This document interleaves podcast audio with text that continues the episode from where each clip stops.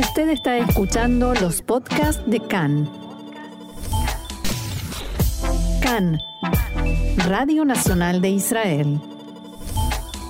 Nosotros seguimos aquí en CAN en español, Radio Reca, Radio Nacional de Israel, preparándonos para Sukkot y llegamos a nuestra sección política para ver cómo evoluciona la intención de voto de los israelíes. Según la última encuesta del diario Ma'arif, por primera vez el bloque de Benjamin Netanyahu alcanzaría los 61 escaños, que le dan una estrecha mayoría para formar coalición y no tener que convocar a sextas elecciones. El bloque anti-Netanyahu obtendría 55 escaños y quedarían fuera de la cuenta los cuatro de los partidos árabes Hadash y Tal que marchan juntos. Si vamos a la encuesta por partidos, Likud 32 escaños, Yeshatid 23, Atzionuta Datit 14, Amahanea Mamlachti 12, Shas 8, Yaduta Torah 7, Israel Beiteinu 6, Abodá 5, Meretz 5, Hadash Tal 4, el partido árabe Ram también 4, y quedan por debajo del umbral eh, y siguen luchando a Baita Yehudi de Ayele Chaked con el 2,4%, eh, pero en ascenso, y Bala de Sami Abushade con 1,2%. Para analizar estos números y ver cómo va la vida de los políticos en medio de las altas fiestas y a unas tres semanas de los comicios del primero de noviembre, estamos en línea como todos los domingos con Jack Trasinover, educador, experto en política israelí, que nos va a ayudar un poquito a entender los números secos. Jack, bienvenido una vez más acá en Español. ¿Cómo estás? Gracias, Marcelo. ¿Cuál sería entonces la gran noticia acá del tema de los 61 para Netanyahu? El hecho que Netanyahu eh, llega después de mucho tiempo eh, en esta encuesta a tener 61 bancas implica que la PIB perdió totalmente la posibilidad de bloquear a Netanyahu. ¿Tan definitivo es esto? No, todo no es definitivo porque puede haber cambios todavía, pero en este momento, si se llegara a dar las elecciones hoy, esta sería la situación. Ahora, eh, existe otro factor que hay que tomar en consideración de aquí hasta las elecciones y que puede ser que determine realmente eh, cuál de los dos grupos va a ser el que pueda eh, dominar y tener el cargo de primer ministro, y es la población árabe, que en este momento favorece a Netanyahu por cuanto eh, plantea una eh, muy pobre participación en las elecciones, eh, algo así como 39 o 40%. Y esto favorecería a Netanyahu. Tendría que eh, responder a los esfuerzos que generalmente hace especialmente Hadash y tal de lograr un aumento en la población pero hay que entender que este, estos cambios no solamente se producen como consecuencia de la eh, aumento en la bancada de Likud en un banco, sino en la caída tanto de la PIT como de Gans en cuanto a su votación también en un banco y el aumento que es meteórico en las últimas semanas de la del sionismo religioso con Smutrich y Benkvir. Te puedo preguntar, claro, hay 14 bancas cuando la vez pasada tenían 12. Eh, y esto es importante porque en realidad estamos hablando de una semana y todavía quedan otras dos semanas hasta las elecciones. Por otro lado, en los sectores, eh, los otros sectores del sector religioso y también en la izquierda parece haber una estabilización en cuanto a las cifras. Sí, sí, no, no hay mucha modificación. Pero yo te quería preguntar todavía sobre el tema de eh, Datit, el partido eh, religioso nacionalista, o sea, religioso sionista, pero bastante de extrema derecha. ¿Cuál es este fenómeno? Porque no es que todos los eh, votantes son de extrema derecha, incluso hay el Chaked, eh, que sostiene, y los números un poco le dan la razón, que se está acercando paulatinamente al umbral mínimo, eh, también representa a los religiosos sionistas, pero es como que les está abriendo la puerta de un hogar más moderado que Smotrich y Ben Gvir de Acción Ciertamente, pero... Eh, y sin embargo vemos que Ben Gvir sigue subiendo, ese es el tema. En realidad, algunas personas que pensaban que el voto tiene que terminarse entre el Likud y el y eh, digamos el, el, grupo de Gans llega a la conclusión de que a la conclusión clara de que la elección se va a decidir por bloques de manera que cualquier votación por cualquiera de los partidos de bloque generalmente va a favorecer a, la eh, perspectiva general yo creo que aquí hay una especie de voto de protesta en donde se han juntado varias veces varias cosas primero es una votación de gente muy joven eh, muchos de ellos es primera vez que llegan a la elección y eh, de sectores que no encontraron una casa política y que piensan que Benguir, que da soluciones muy rápidas, muy simples, eh, muy llamativas. Eh, vale simplemente esperar si realmente las va a poder cumplir, si es que va a llegar a un cargo de ministro, definitivamente que es lo que él aspira, definitivamente pudiera eh, llegar a tener una mayor votación, pero lo que el fenómeno de Benvir requiere un estudio más profundo. Creo que aquí detrás de eso, como dije, hay otra vez un voto de protesta. Y también la la legalización, si se puede llamar entre comillas, o la normalización que empezó con Netanyahu, que es el que le dio el visto bueno a eh, Benvir. Hay que recordar que en la época anterior de, de Begin y de Shamir, los elementos de canistas, que son, digamos, el padre político.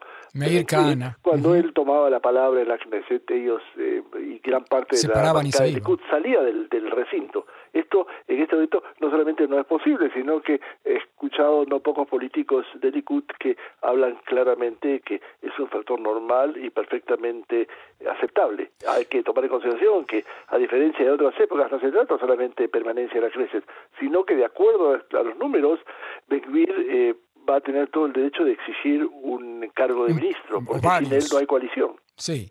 La pregunta que yo te quería hacer es si no estamos ante un fenómeno, como los fenómenos en las regiones y los continentes ocurren como, como un efecto cardumen, ¿no? Si no estamos ante un fenómeno Benvir que se asocia con los fenómenos de líderes ultraderechistas en Europa, tipo la última fue Meloni en Italia, por ejemplo. Sí, pero eh, yo limitaría esta perspectiva por el simple hecho de que no hay ninguna posibilidad de que sea Benkvir el que gane las elecciones. Que no, por ahora no, es cierto. Ahora, ok. Eh, y entonces detrás de eso hay una arma que Netanyahu tiene que sopesar. Requiere a Benkvir hasta el día de las elecciones. ¿Qué va a pasar al día siguiente? Va a tener que decidir si va a ser va a ser a formar un gobierno eh, tomando en consideración que llega a los 61. O sea, vos decís no tiene nada que ver con Europa, ¿no? Para terminar ese punto. Porque yo pienso de que en todo caso quien va a tener que tomar la decisión es Netanyahu, que sí tiene una alternativa, y es invitar a Gantz a formar parte del gobierno y pagando el precio de dejar a Benvir afuera. Eh, es, no es el caso de Meloni en Italia, y no es el caso de otros elementos extremos, eh, por cuanto quien tiene la manija en todo caso tiene que buscar e intenta buscar, a diferencia de lo que pasa en Europa, una visión y una imagen moderada del gobierno. Y definitivamente, mm. un gobierno de 61 o 62 bancas eh, de Netanyahu, con Benvir y Smutzis, definitivamente eh, asusta eh, a mucha gente, tanto en la política americana como en Europa. La eh, cuestión por ahí tiene que ver también con estas declaraciones que hizo ahora Netanyahu de que no hacen falta partidos sectoriales. Estaba bien, ¿Está viendo con temor el ascenso de Ben Gvir? ¿A él se refería? No solamente a él, yo creo que intenta entender que requiere de alguna manera elevar la votación del Likud para que sea, digamos, el partido minoritario por bastante margen. ¿no? Y esto en realidad va a ser no a costa de la Pito Gans, sino básicamente a costa de factores internos. Quizás, me atrevo a decir, Netanyahu quiere 61 bancas, por lo menos, él las necesita, eh, pero no está muy interesado en el refuerzo de estos factores que, si toman fuerza, sobre todo el caso de Benvir, que en realidad es impredecible cuáles van a ser sus exigencias después del gobierno. No olvidemos que Smutrich eh, definitivamente impidió que Netanyahu formara gobierno eh, basándose en, el apoyo de la lista de RAM. y fue el único, inclusive hubo factores como rabinos a los que Netanyahu eh, pidió entrevistarse con Rami, que casi dieron el, o dieron el visto bueno, pero eh, la visión clásica de, Clara de, de Smutrich impidió que esto se formara. Y en este momento Netanyahu está pensando ya no solo como candidato, sino eventualmente en la posibilidad de que pudiera llegar al 61 y tenga que enfrentar esa perspectiva. Ahora, eh, la otra alternativa es que eh, ayer Chaquet que se acerca, como tú dices, al umbral electoral, pero todavía está lejos, eh, pudiera llegar a los cuatro a las cuatro bancas y esto quizás por un lado le solucionaría el problema, pero por otro lado, en definitiva, crearía una situación eh, conflictiva, inclusive y me atrevo a decir familiar. Ella tiene un veto muy claro. Sara, vamos a aclarar para los oyentes, a Sara no le gusta nada a Yelet. Lo has expresado de forma muy clara. Eh, por razones del pasado en el cual Ayer Jaquet fue directora del departamento de la oficina del, primer ministro. pero el problema en este caso es que todavía ayer el Chaquet está fuera de la eh, carrera, eh, se acerca, pero hay una diferencia de 2.4 que tiene hoy y 3.25 que tiene que llegar para poder tener cuatro bancas. Ahora, eh, el otro factor es también la caída en el sector árabe, no solamente la votación, sino la representación en la Knesset.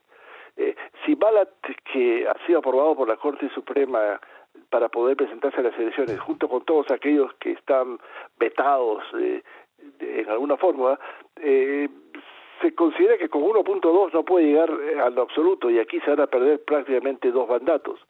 Y si nosotros agregamos a eso el hecho de que Tal y, Hadash eh, llegan a cuatro en vez de seis como tenía antes el Knesset, estamos hablando de cuatro o inclusive cinco mandatos que estarían fuera de esta lista y que son las personas que aún no siendo de la coalición de la PIT, pudieran intentar bloquear este el, el, el, gobierno de Netanyahu, que en este momento con todos los las sumas matemáticas pudiera la PIT llegar a 55 más 4 de Hadash y tal son 59 y aquí se acaba prácticamente eh, las posibilidades, salvo eh, que en las próximas dos semanas haya algún cambio. Eh, para darle un poco de atención al lado izquierdo, no le sirvió tanto electoralmente el anuncio de Merav Mijaeli en el Partido Laborista de que iba a haber tren en Shabbat. Creo que todas las personas que tienen un poco de orientación política, cualquiera que sea, o de, de, facultad de analizar políticamente, saben perfectamente que esto es un, una especie de anuncio electoral. Un truco electoral que no, hacer, no convenció mucho, parece hacer un gobierno de coalición y es claro que Abodá no va a estar solo en el gobierno, cualquiera que sea en la posibilidad de que pudiera estar dentro de un gobierno con la PIT que va a intentar llegar a una apertura a los, sectores religiosos que definitivamente va a estar en contra de cualquier apertura. Ahora, eh, eh, ella lo sigue usando como una, de alguna manera, una herramienta electoral que creo que está más orientada eh, no a tener votos del, del Likud que van a votar por Abodá, sino convertirse en un sector, el caso de Abodá, que pudiera obtener votos que en este momento piensan en Mérez. Es decir, dar una visión un poco más radical a Abodá para que capte sectores eh, que dentro de esa perspectiva el aspecto de la Israel secular les es muy importante. Pero yo creo que no veo en este momento la posibilidad de que esto pueda ser factible en un marco de gobierno, cualquiera que este sea. Por último, Jack, ¿te parece que eh, el tema defensa, el tema del conflicto con los palestinos ha regresado a eh, ser un factor de intención de voto en Israel? Quizás con eso tiene que ver el, el, eh, logro de Netanyahu de 61 diputados para su bloque. absolutamente. yo creo de que toda la, intención de Netanyahu hace algún tiempo de orientarse al aspecto económico, a la carestía de la vida, eh, las entrevistas que se han hecho a no poca gente que dicen que es imposible vivir en un país que es quizás el más caro del, del, de lo que se llama la órbita de los países eh, adelantados, eh, vuelve a la misma figura que Israel sigue siendo relevante, que es el aspecto de defensa, y en ese sentido los ataques de factores palestinos no precisamente ayuda mucho a la PIT.